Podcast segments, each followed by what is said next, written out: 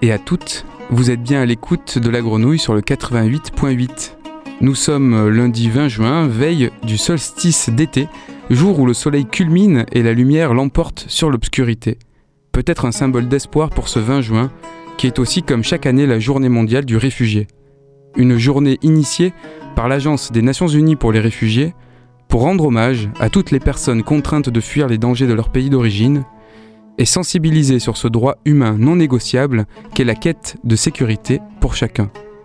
Pour en parler, nous recevons Jacqueline Mbassa, référente sociale au centre d'accueil pour demandeurs d'asile de l'association Jeanne Panier. Aurélie Cortès, éducatrice technique spécialisée à l'association Soli à Provence, service mineurs non accompagnés, foyer chez les cousins. Carole Blanchard, la directrice adjointe du planning familial 13, Adil Maïl et Jessica Ayenke. C'est vous, Jacqueline et Aurélie, qui avez préparé cette émission. Le studio est à vous. Et je vous laisse donc la parole.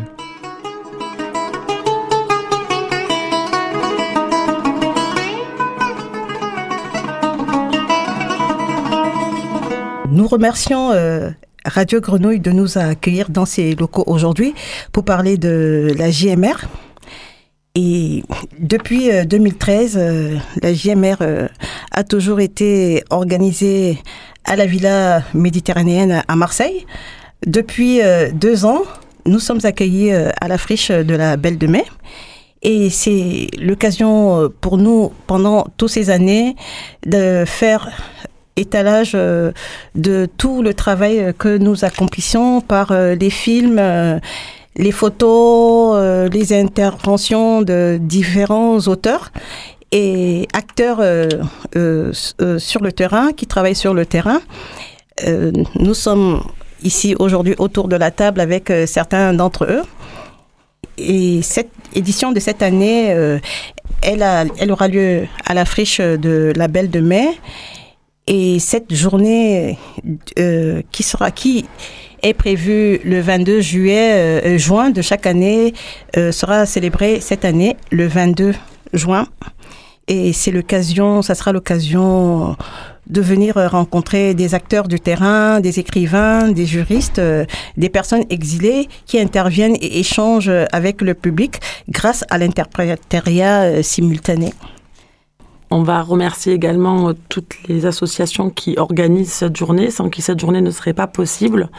Donc, euh, on va, on remercie donc la Caravelle, Sarah Logisol, Osiris, euh, Hospitalité pour Fab, Elia, SOS Solidarité, la AJT, Habitat Pluriel, Jeanne Panier, la Dream, Solia Provence, France Horizon, la Cité du Secours catholique Carita et les instants vidéo numériques et poétiques. Et bien évidemment, on remerciera la Friche Belle de Mai, partenaire de la JMR, qui nous accueille depuis deux ans et participe au déroulé de cette grande et belle journée. Euh, cette année, la huitième édition à Marseille euh, portera sur l'exil au féminin pluriel. Euh, c'est une journée ouverte à toutes et à tous autour de conférences, d'ateliers et de rencontres pour sensibiliser à la cause des réfugiés dans le monde. Elle se caractérise par l'exil au féminin, c'est-à-dire à quel point les violences directement en lien avec le genre sont systématiques de la fuite d'un pays d'origine jusqu'à l'arrivée dans un pays en déni d'accueil. Ces femmes sont sans protection, isolées, parfois avec enfants, sont exposés à la traite et à l'exploitation sexuelle. Dans un article récent, les sociologues comme euh, Jeanne Friedman et Nina Sarawi soulignent combien les frontières sont particulièrement meurtrières pour les femmes et les implications nécropolitiques de la répression des migrations sont genrées. Elle constate par ailleurs que plus grande euh, est la précarité administrative et sociale, plus le risque de violence de genre est important. L'insécurité administrative et l'insécurité résidentielle sont des facteurs directs de violence sexuelle et de risque accru d'infection au VIH. Euh, dans cette journée, euh, on s'attache à documenter la condition de ces femmes exploitées au nom d'une discrimination de genre, mais surtout, elle vient souligner comment les femmes exilées d'hier et d'aujourd'hui, dépassant leur expérience, l'ont transformée pour la transmettre sous de multiples formes. Ces femmes sont artistes, auteurs, chercheurs, journalistes, travailleurs sociaux, elles sont déterminées et engagées, chacune à leur manière. Elles viennent par leurs témoignages, leurs pratiques et leurs réflexions ainsi que leur créativité nous dire que rien n'est inéluctable, mais qu'il reste beaucoup à penser, à construire envers et contre tous. Cette année, C'est une dizaine de stands qui permettent d'aller à la rencontre de structures qui œuvrent dans le champ de l'exil. Et aujourd'hui, on remercie encore euh, Jessica Ayenke, Adil Maïl de Autres Regards qui sont présents avec nous et qui vont nous parler de, de leur dispositif, ainsi que Carole Blanchard du planning familial. Et je leur laisse la parole.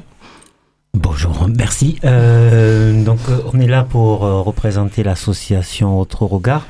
L'association Autre Regard, c'est une association de santé communautaire auprès d'un public qui est pris dans des histoires de système prostitutionnel et plus particulièrement ce qui nous amène aujourd'hui, les victimes de, traite des êtres humains qui en fait euh, est le, les personnes pour qui on a le plus de travail à faire sur euh, la question de, de demande d'asile et euh, le travail autour des réfugiés. Notre travail, c'est essentiellement de l'accueil, santé sexuelle, l'accompagnement administratif et social, des maraudes. L'Aller Vert, euh, historiquement, est l'axe principal d'autres regards. C'est comme ça que, que l'association Autre Regard est née. Elle est née de, des maraudes et des tournées qui se faisaient soit en journée sur le centre-ville, soit en nuit, quartier sud, centre-ville, quartier nord. Nous aussi, on accompagne les gens pour aller voir le docteur, pour faire le VIH, pour faire le test et tout. On accompagne les gens qui font le transgender, les hommes, les femmes, qui vont être un homme. On fait ça, on suit les gens comme ça. Voilà. Et du coup, c'est comme ça qu'on se rencontre au planning familial 13 souvent. Ouais. Euh, parce que du coup, nous, association féministe qui euh, euh, voilà, cherchons à visibiliser ces questions de genre, euh, ça nous parle tout ce que vous avez dit en introduction, Aurélie, hein, sur euh, comment prendre en compte ces, ces- la spécificité aussi de, de ce que subissent les femmes dans, dans leur état de migration et dans leur, en tant que, que, que femmes migrantes. Et donc sur, le, sur les Bouches-du-Rhône, nous, on, vous, on les accueille euh, au boulevard national dans notre lieu d'accueil et d'écoute qui est gratuit, qui est confidentiel, qui propose une écoute centrée sur la personne sans jugement. Euh, vraiment un lieu euh, d'accueil inconditionnel, c'est-à-dire qu'on comme on ne demande pas de documents administratifs, euh, de, questions de, de droit ouvert. Du coup, ça permet déjà un accès assez facilité euh, sur des entretiens d'écoute sur la vie affective, relationnelle et sexuelle, et aussi sur des permanences médicales, donc euh, des rendez-vous avec des médecins ou des sages-femmes pour des suivis gynécologiques, une pose de contraception, un dépistage autour des IST. Voilà, c'est plutôt une approche globale, un lieu, une porte d'entrée non spécifique, mais qui va nous permettre, par rapport à cet entretien, euh, bah, de proposer aux personnes un temps d'accueil, un temps d'écoute, et après de les orienter au mieux par rapport à leurs besoins et à leurs demandes. Ben, c'est très intéressant euh, d'être tous ici euh, réunis aujourd'hui autour de cette table parce que ça permet que ceux qui nous écoutent euh, se fassent une idée de l'accompagnement global. On voit bien que quand nous, on reçoit les usagers en CADA, pour euh, qui viennent juste pour euh, demandeurs d'asile, on voit bien que notre travail euh, ne s'arrête pas là. Et vous nous servez de relais pour euh, prendre la suite et enfin que vraiment euh, l'usager soit accompagné comme il faut administrativement et puis au niveau des soins. Parce que chez nous il y a aussi le volet alternatif à l'hôtel qui fait que euh, on, se retrouve on, se- on se retrouve avec des personnes qui ont des problèmes de santé et qui demandent aussi un suivi et c'est pour ça que cette complémentarité au niveau des associations est très très très importante pour euh, mener à bien un accompagnement global. Je ne sais pas si vous voulez ajouter quelque chose. Qu'effectivement, sur la question des, des réfugiés, il y, a, il y a la question administrative qui prend des fois beaucoup de place.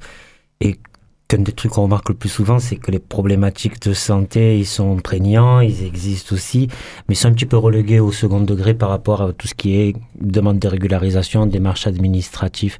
Donc c'est hum, c'est intéressant le partenariat pour, pour pouvoir avoir la possibilité que les acteurs travaillent pas sur les mêmes champs euh, sur ces questions-là et euh, ben, d'avoir le planning familial comme partenaire sur ces questions-là ça nous permet à nous euh, de pas avoir à traiter ces questions-là ou de pas envoyer sur l'hôpital parce que c'est plus compliqué etc et euh, en fait je vais le dire plus simplement mais la richesse des partenaires que ce soit sur la question de l'hébergement du soin euh, de la santé sexuelle ou de la santé plus générale, etc. C'est très important de, de varier les partenaires autour de, l'accompagnement des personnes et que les partenaires puissent communiquer, euh, travailler en bonne intelligence sur l'accompagnement de, des personnes en demande d'asile ou réfugiés. Ouais, c'est l'intérêt, je crois, aussi de ces journées, c'est de se rencontrer à un moment donné aussi pour, pour partager tout ce qu'on pratique. Et, euh, et euh, c'est la richesse des partenariats, des structures, mais aussi des, de toutes ces personnes qui gravitent autour d'elles.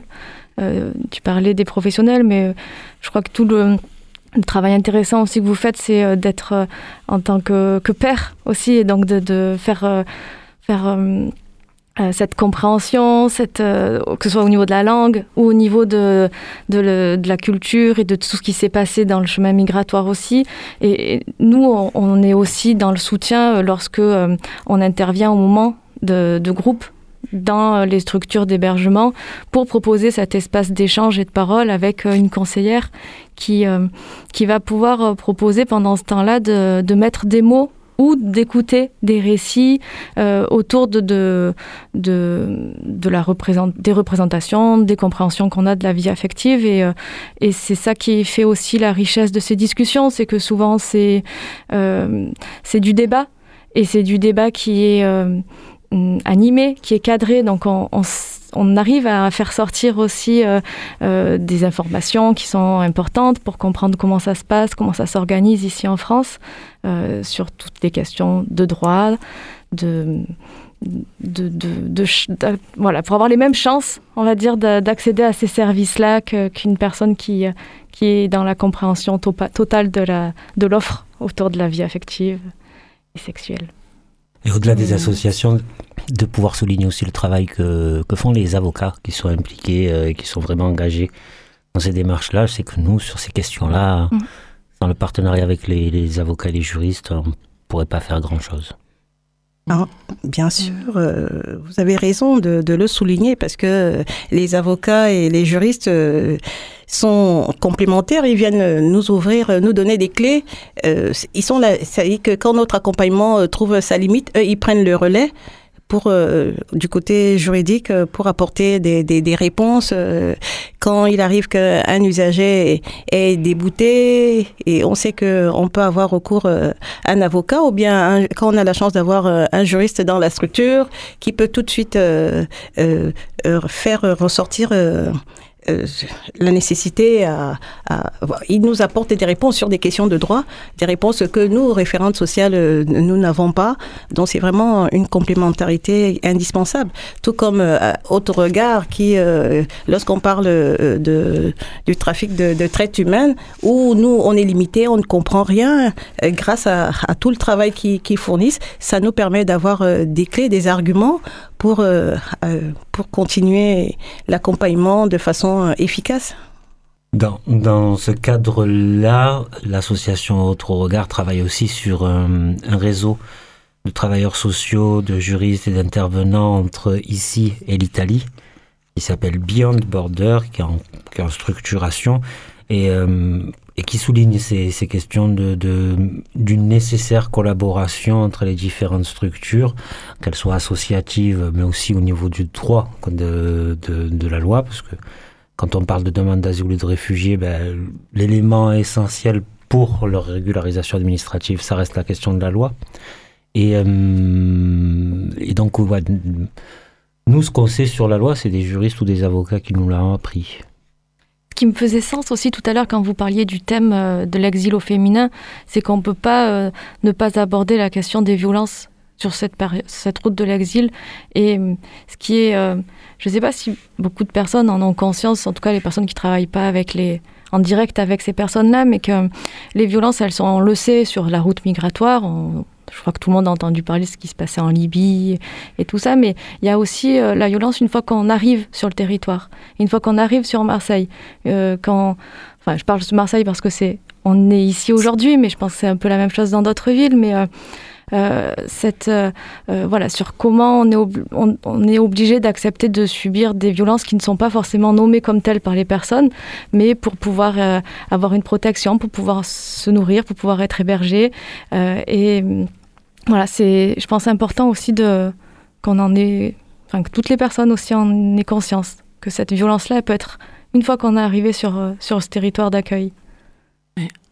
pour Mhm. enchérir euh, dans ce que vous venez de dire, je pense que la, la- la violence euh, commence à partir du moment où euh, l'usager prend la décision de partir de son pays pour venir ici. Parce que si on est bien dans son pays, si tout va bien, on ne décide pas de, de- prendre la, route des chemins de l'exil. Elle commence là, et puis euh, voilà. Et le parcours euh, en est toute une autre euh, épreuve au niveau de la violence. Donc, vous avez raison. On pourra en débattre pendant un long moment, je pense, pendant toute une après-midi. Malheureusement, le temps nous manque sur l'émission. Je ne sais pas si vous avez quelque chose à ajouter pour conclure par rapport à cet échange. Non, se féliciter que ce genre d'initiative existe pour que Voilà. les partenaires puissent se rencontrer, échanger, créer aussi des passerelles de collaboration qui sont bénéfiques aux personnes qu'on accompagne. C'est pour ça justement que c'est important que euh, ceux qui nous écoutent euh, viennent, viennent ce jour-là pour Mhm. qu'ils voient ce qui, qu'ils voient euh, tout le travail qui est fait, qu'ils rencontrent ces exilés qui, une fois sur place, euh, se redécouvrent euh, une autre vie, un autre avenir et qui nous disent qu'ils ne sont pas que des exilés, ce sont des personnes qui viennent ici pour avoir euh, la possibilité de s'exprimer comme personne d'abord. Mhm. Et grâce auxquelles nous ouvrons, nous sommes là justement pour ouvrir euh, ces chemins de l'espoir. On va peut-être terminer par la, présenter peut-être la programmation de cette journée pour inviter les personnes à venir euh, de plus en plus nombreuses chaque année. Euh, donc la journée euh, sera le mercredi 22 juin, donc à la Friche Belle de Mai. C'est de 13h30 à 18h30. À 13h30, c'est l'ouverture de la Journée mondiale des réfugiés, donc avec un hommage à Teresa Maffei. Euh, son mari sera présent pour cet hommage, ainsi que Aurélie Selvi, autrice des Sentinelles chroniques de la fraternité. À 14h, on aura une rencontre avec Grace Inegbez. Alors, je m'excuse si je déforme les prénoms. Association Trousse et Odile Dutré pour son livre Vivante des femmes migrantes racontent. À 14h45, ce sont les tables rondes avec Bassela Abou Ahmed, réalisatrice, et Romane Frachon, journaliste. À 15h15, c'est place au regard et à la parole poétique par les instants vidéo numériques et, et poétiques. 16h15, Carole Zal- Zalberg, écrivaine, et Anne Gorouben, dessinatrice pour leur livre Déroute. À 17h, euh, une table ronde avec l'association Autre Regard, donc qui est présent, euh, euh, la centre d'information sur le droit des femmes et des familles, la Maison des femmes et le planning familial 13. À 17h45, une rencontre avec la sociologue Nina Sarawi. Ensuite, pour terminer, ce sera un groupe d'exilés afghans qui vont présenter un texte sur la difficulté de la réunification des familles, parce que c'est aussi important dans les exils et dans le parcours des femmes. Et enfin, à 18h30, euh, ben, on, fait place à la fête avec un grand repas partagé et avec euh, Africa Fête qui nous a préparé un super plateau musical. À savoir que tous les débats seront traduits en simultané euh, en anglais euh, pidgin, en arabe, en pachtou, en soussou et en ukrainien. Donc on vous attend nombreux le mercredi 22 juin. Et nous, nous en profitons aussi pour remercier le service interpari- qui nous aide beaucoup dans les échanges avec nos usagers. euh, Vraiment, un grand merci à, à eux, aux Iris et tout ça. Merci. Merci. Merci, à tous. Merci. Au revoir.